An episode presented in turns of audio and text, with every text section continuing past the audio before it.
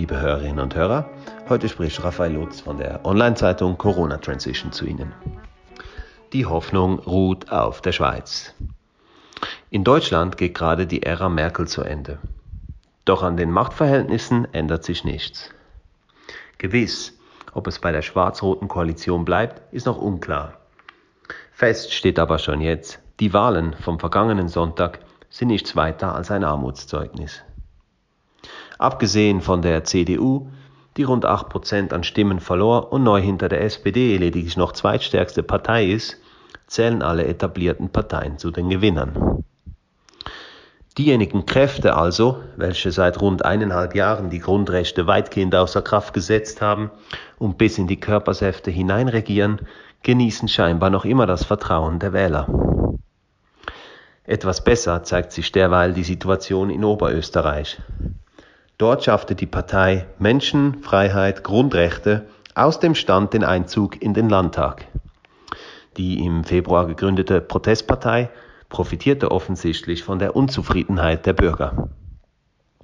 Und auch in der Schweiz gibt es gute Gründe dafür, optimistisch zu bleiben im Kampf gegen einen übermächtigen Gegner. Denn die Phalanx der Pandemisten ist angeschlagen. Während die Organisation der Bürgerrechtsbewegung gerade die Kampagne gegen das Covid-19-Gesetz lancieren, tut sich die Gegenseite schwer. Der Grund?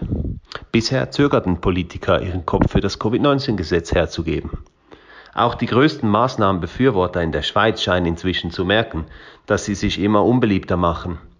Viel offensichtlicher als mit einem Ja zum Covid-19-Gesetz kann man als Politiker nicht mehr gegen die Interessen der Bevölkerung politisieren.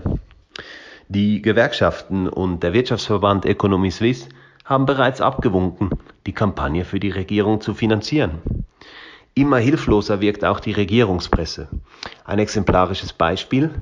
Sonntagsblick-Chefredaktor Thierry Cavelti brachte am Wochenende das Kunststück fertig, Menschen der Bürgerrechtsbewegung, die Liberté skandieren, mit den größten Verbrechern der Menschheitsgeschichte in Verbindung zu setzen. Selbst die schlimmsten Unterdrücker der Menschheit beriefen sich auf die Freiheit, meinte Gavelti und verwies auf Hitler und Stalin. Weiter an der Realität vorbeischreiben kann man als Journalist wohl kaum mehr.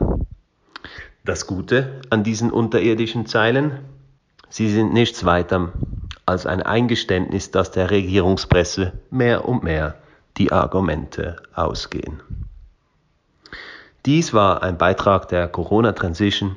Diesen und viele weitere Texte finden Sie auf unserer Seite www.corona-transition.org.